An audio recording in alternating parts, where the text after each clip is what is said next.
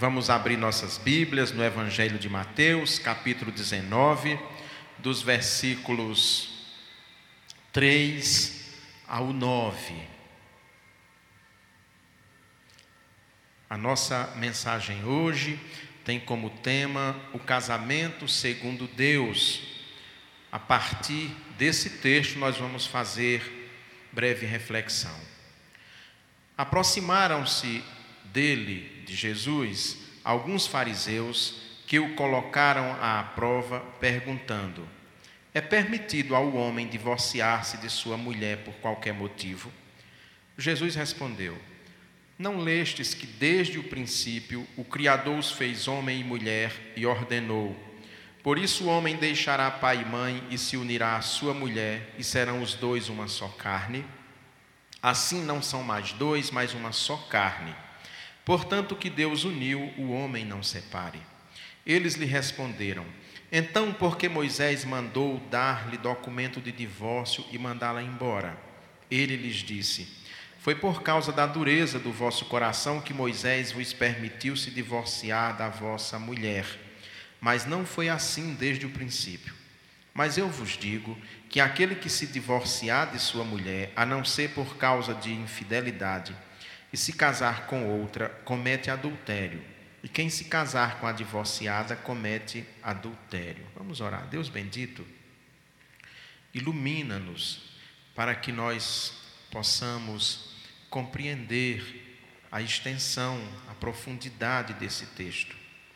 Que ele venha abençoar as nossas vidas, abençoar as nossas famílias, abençoar principalmente as famílias que neste momento enfrentam conflitos entre marido e mulher, muitos dos quais pensando inclusive em divórcio. Que o Senhor os socorra na angústia, para que prevaleça a sabedoria, prevaleça o entendimento e assim a Sua palavra seja também cumprida dentro de todos os matrimônios. Nós oramos em nome de Jesus. Amém. Esse texto de Mateus está também em Marcos e Lucas, tratam deste assunto, os evangelhos sinóticos, mas esse é um texto, é claro que eu não tenho dados estatísticos para falar, mas é um texto pouco pregado nas igrejas pela situação que nós vivemos hoje, com tantas separações. Mais do que isso, com tantas famílias já em segundas núpcias, terceiras, quartas, inclusive pastores. Nós temos notícias de que muitos pastores já passaram por mais de uma separação, de um divórcio, e estão casados aí pela terceira vez. De modo que esse é um texto que muitos evitam, porque ele é muito duro e muito claro. É um texto que não oferece muita possibilidade de dúbia interpretação. Evidentemente, nós temos sempre que pegar esse, esse texto e trabalhar outros textos juntos que tratam do mesmo assunto, de casamento, de divórcio, e a partir destes textos, ou seja, a Bíblia explicando a própria Bíblia, nós tirarmos então uma reflexão que seja, acima de tudo, bíblica, mas que não deixe de lado aquilo que o Senhor Jesus fala nesse texto. Os fariseus, nós vimos aqui, se aproximam dele fazendo uma pergunta maldosa. Os fariseus sempre agem, quando nós vemos descrições dos fariseus no texto bíblico, sempre agem de maneira maldosa quando se aproximam de Jesus. Nós já vimos aqui, em outras ocasiões, que três grupos estão sempre no entorno do Senhor Jesus Cristo durante todo o seu ministério. Opositores, ou seja, nem sempre aquelas pessoas que estão na igreja estão para receber instrução, para receber alimento espiritual, mas muitos estão por outras motivações. Nós vemos aqui esse grupo que seguia Jesus durante os três anos de ministério. Nós vemos esses três grupos presentes, nós vemos os fariseus sempre presentes. No entanto, eles estavam com Jesus, mas eles não eram de Jesus. Eles não eram convertidos. Eles eram uma pedra de tropeço no ministério do Senhor Jesus e estavam ali sempre para questionar. Há um segundo grupo, presente também no entorno de Jesus Cristo, composto pelas pessoas que o procuram querendo apenas tirar proveito próprio da companhia de Jesus. Uns querem cura, outros querem alimento, ou seja, uns querem apenas suprir as suas necessidades físicas, as suas necessidades corporais, seja cura para as enfermidades, seja alimento para saciar a fome. Há, porém, um terceiro grupo que também acompanha o Senhor Jesus Cristo, que são os seus discípulos, que são aqueles que renunciaram que são aqueles que têm o coração de discípulos, que são aqueles que estão ali para aprender e serem abençoados pela presença do Senhor Jesus Cristo, a despeito dos riscos que inclusive estarão correndo. Os fariseus são esses então que o procuram sempre com más intenções. Chega então um grupo de fariseu e pergunta ao Senhor Jesus Cristo se é lícito ou não o homem se divorciar. Qual é a opinião dele a respeito deste assunto tão sério? Havia, naquele momento, nós sabemos disso em informação através de textos antigos do, de, do judaísmo palestinense do tempo de Jesus, que muitos judeus usavam como pretexto para se separar de suas esposas motivos fúteis. Comida sem sal, uma carne que não ficou bem cozida, isso era motivo para dar uma carta de divórcio a uma mulher, ou seja, motivos fúteis. O Senhor Jesus Cristo escuta aquela pergunta dos fariseus, mas ele sabe muito bem que os fariseus não estão interessados em resposta nenhuma, os fariseus não estão interessados em conhecer exatamente a opinião do Senhor Jesus Cristo e aquilo que diz a Bíblia a respeito do casamento, mas eles querem apenas colocar Jesus Cristo à prova. Essa é a primeira questão. Então nós vemos que eles fazem uma pergunta maldosa. Há muita gente que nos fazem perguntas, por trás da pergunta há um alto grau de maldade precisamos sempre entender que essas pessoas continuam presentes na vida da igreja. Um segundo ponto que nós precisamos enxergar nesse texto é que o Senhor Jesus Cristo responde recorrendo à Sagrada Escritura e diz o seguinte: que no princípio, no princípio, Deus, ou seja, o Criador, fez homem e mulher e ordenou: por isso o homem deixará pai e mãe se unirá à sua mulher e serão os dois uma só carne. Assim não mais não são mais dois, mas uma só carne. Portanto, o que Deus uniu, o homem não separe. Ponto final. Essa a, ou seja, a opinião, eles pedem uma opinião, o que ele acha o que ele imagina e ele então fala o que diz a Escritura, o que diz a palavra de Deus.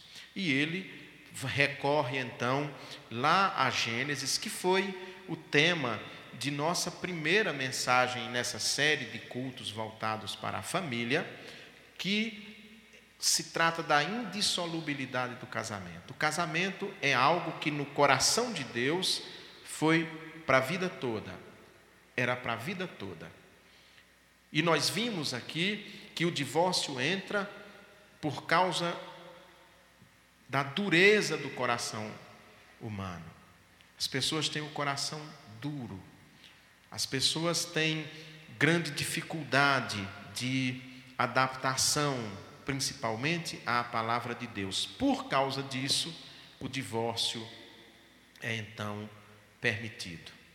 É claro que existem, a Escritura prevê algumas situações, principalmente nós veremos nesse texto, já vimos na primeira leitura que fizemos dele, a indissolubilidade do casamento, enfrenta dificuldades na sua manutenção, quando existe, por exemplo, a infidelidade dentro do casamento. Esse é um motivo para separação. Mas nós podemos, sem risco nenhum de estarmos indo além da Escritura, dizendo que tem algumas situações que dá para entender, pelo menos assim, principalmente quando existem ameaças à vida. Há muitos casamentos que dentro do casamento existe ameaça à vida. Aqui no Brasil, e esse ano cresceu o número de feminicídio, ou seja, o número de mulheres mortas por seus companheiros. É claro que uma mulher que chegar a mim como pastor, dizendo que está tendo a sua vida posta em risco, que o seu companheiro está a ameaçando e dando provas dessas ameaças, é claro que numa situação dessas vai ser muito difícil para nós chegarmos para essa mulher e dizer mantenha o seu casamento porque não tem como desfazer. É a própria vida que está em risco entra dentro da questão que o Senhor Jesus Cristo fala da dureza do coração humano. Então, são situações extremas que nós entendemos que, de certa maneira, são motivos justificáveis ou justificados para o fim de um casamento. Eu penso que hoje, mais do que a infidelidade, a questão mais séria é o risco à vida. Um dos receios dos pesquisadores, dos estudiosos dessas questões é que com a liberação do porte de armas, o feminicídio aumente consideravelmente no país, porque muitos homens que às vezes movidos de ira espancaram suas esposas, mas não assassinaram, justamente por não ter uma arma, um revólver em casa. Hoje, com o porte dessa arma, isso pode aumentar consideravelmente. Não há nenhum estudo ainda, porque há muito pouco tempo que essa questão está sendo colocada aqui no país, essa flexibilização do uso de armas de fogo, mas um dos medos é que justamente as mulheres sejam as grandes vítimas dentro de casa de seus companheiros da violência doméstica. É claro que diante de situações dessa natureza, o divórcio ele é um recurso que deve ser considerado. Porque há risco. E a vida deve ser defendida. Tem um segundo, um terceiro ponto que os fariseus, então, o Senhor Jesus Cristo diz que o que Deus uniu, o homem não separe, ou seja, casou uma vez, o casamento é para sempre, mas os fariseus refutam o Senhor Jesus Cristo, dizendo: então, por que Moisés mandou dar-lhe documento de divórcio e mandá-la embora? E eles disse: foi por causa da dureza do vosso coração que Moisés vos permitiu se divorciar da vossa mulher, mas não foi assim desde o princípio. Essa questão já colocada, que é justamente por causa dessas situações extremas que os casais vivem.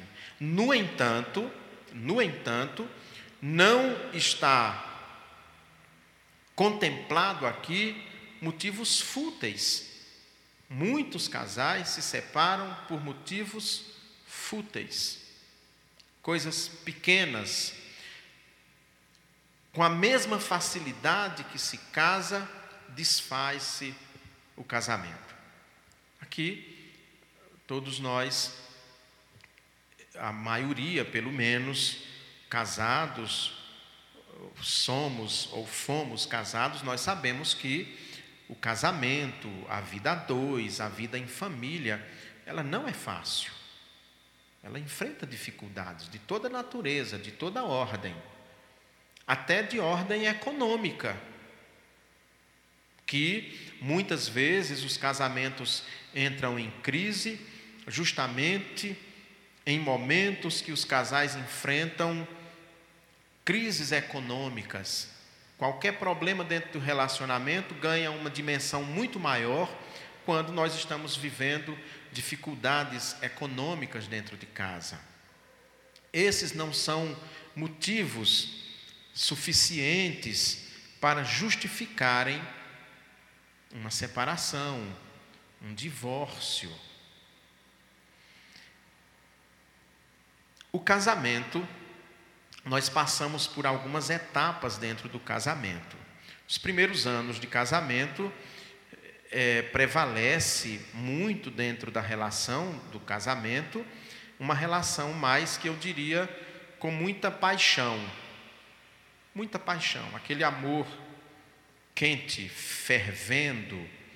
Depois de um tempo, o casamento entra numa outra etapa de uma calmaria, quando outras questões dentro do casamento ganham espaço, às vezes até maior do que a vida sexual do casal, por exemplo, que é algo no início do casamento que é tão forte.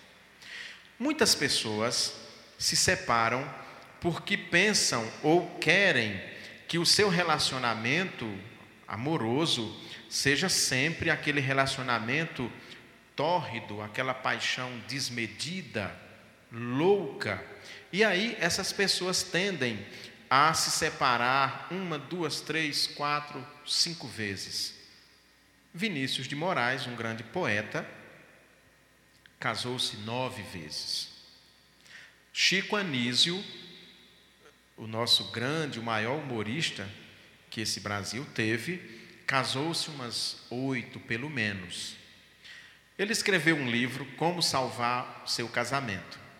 E numa entrevista no programa de Jô Soares, também já casou algumas vezes.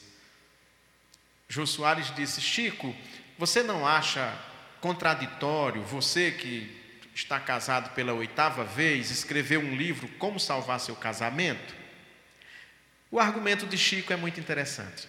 Ele diz assim: Jô, o seu José e a dona Antônia, que estão casados há 60 anos, eles não entendem de casamento. O seu José entende de Dona Antônia e Dona Antônia entende de seu José. Quem entende de casamento sou eu, que já estou no oitavo. Eu sei o que é casamento. Esse é o mundo contemporâneo. A igreja cristã, nas décadas de 70, ficou em polvorosa quando começou-se a discutir aqui no Brasil o divórcio foi uma loucura, porque a igreja sabia que isso iria atingir a igreja, como de fato atingiu. Hoje, o número de divorciados na igreja cristã, de modo geral, não é menor do que o número de divorciados entre os descrentes. Proporcionalmente, é a mesma quantidade. Pesquisas mostram isso. Então, o divórcio entrou dentro da vida da igreja, no cotidiano da igreja. Ou seja, essa palavra de Deus, e isso que o Senhor Jesus Cristo repete aqui, que o que Deus uniu, o homem não separe, perdeu o seu valor. Quase não é falado, quase não é pregado, quase não é debatido e estudado no seio das igrejas. Nós vemos o versículo 9 uma questão muito séria. O Senhor Jesus Cristo diz: Aquele que se divorciar de sua mulher, a não ser por causa de infidelidade, e se casar com outra, comete adultério. E quem casar com a divorciada, comete adultério. A questão que a Escritura coloca, o Senhor Jesus Cristo coloca, e mesmo Moisés coloca, do divórcio, é pacífico, eu diria até dentro, pelo menos das igrejas de tradição protestantes. É pacífico a questão do divórcio. A igreja romana, o casamento é um sacramento, e o entendimento de Roma é que, por ser um sacramento, ele é indissolúvel. Na igreja romana, quem se separar não pode nunca mais casar.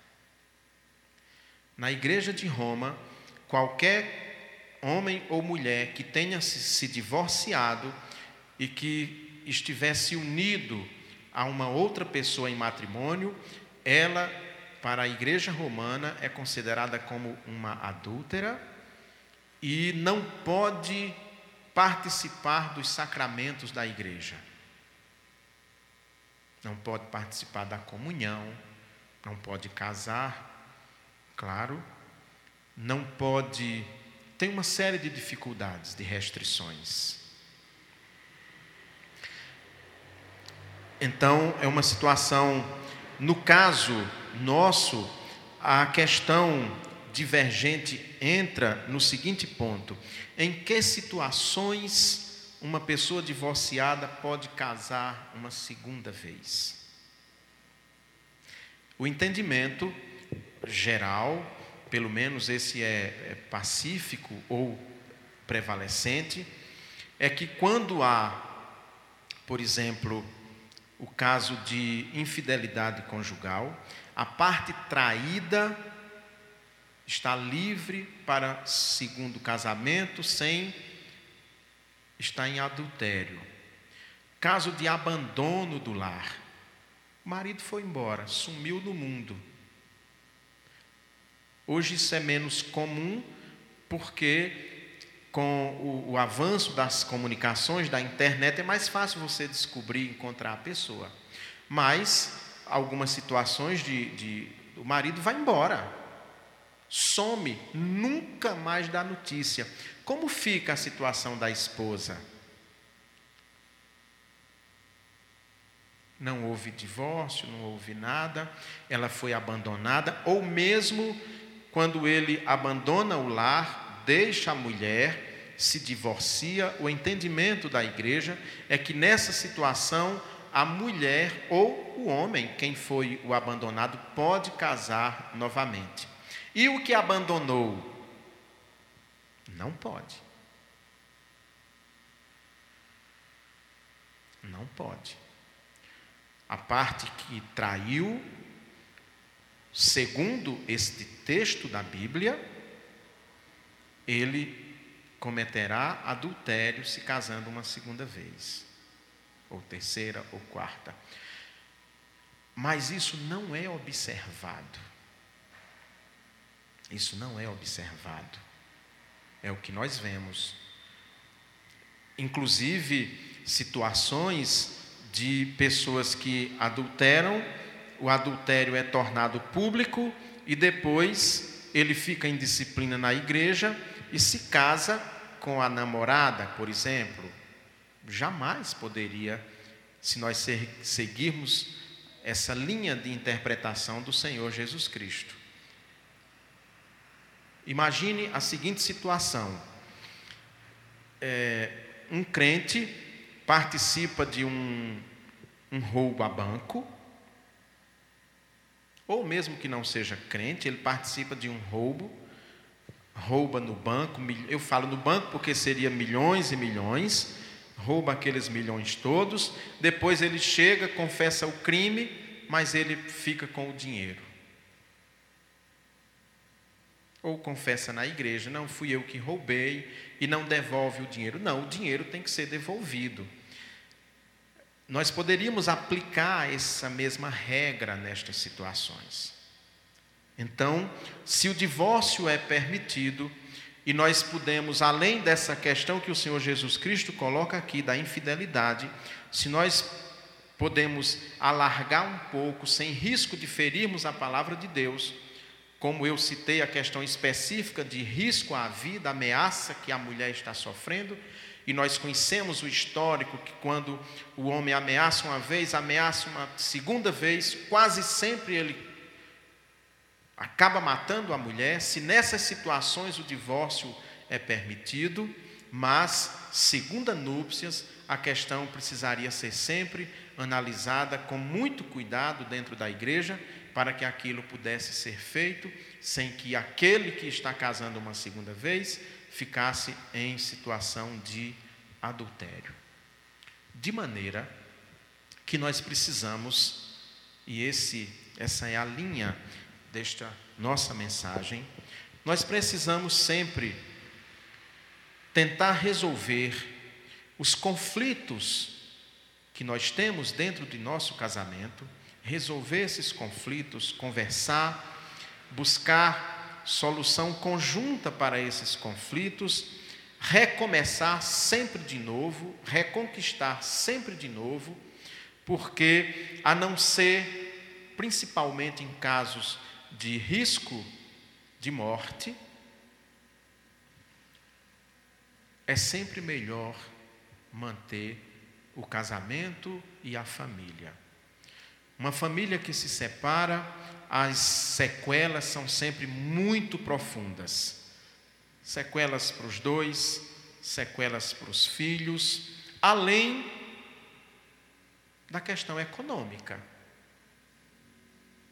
que também a gente imagina a gente aqui que é pobre você ainda divide o pouco que não tem, a luta que é para todo mundo. De maneira que nós devemos buscar em Deus a orientação, buscar em Deus a sabedoria, buscar em Deus a paciência, a tolerância, o respeito, para que tenhamos casamentos duradouros. De preferência, que sejam para sempre. E que apenas a morte seja o único elemento que coloque fim ao casamento. Não é fácil principalmente no mundo de hoje, quando se é tão incentivado o divórcio. Mas essa é uma busca que nós, servos de Deus, devemos colocar como prioridade nas nossas vidas. Amém? Vamos ficar de pé, vamos orar. Deus bendito, que estas palavras, ó Pai, duras, são palavras duras, expostas aqui no Evangelho de Mateus. Que estas palavras, Senhor, estejam sempre no nosso coração, para que nos momentos de dificuldade, nos momentos de crise no nosso casamento, nós nos recordemos destas palavras. Que o teu amor prevaleça nas nossas casas, nas nossas famílias que o teu amor prevaleça nos nossos relacionamentos, relacionamento com o nosso cônjuge, e que assim possamos viver como casais, unidos nesta aliança eterna, como é o seu mandamento. Nós oramos em nome de Jesus. Amém. Meus irmãos, que o Deus Todo-Poderoso abençoe a cada um de nós e que voltemos para nossas casas debaixo da graça e da misericórdia de Deus. Amém.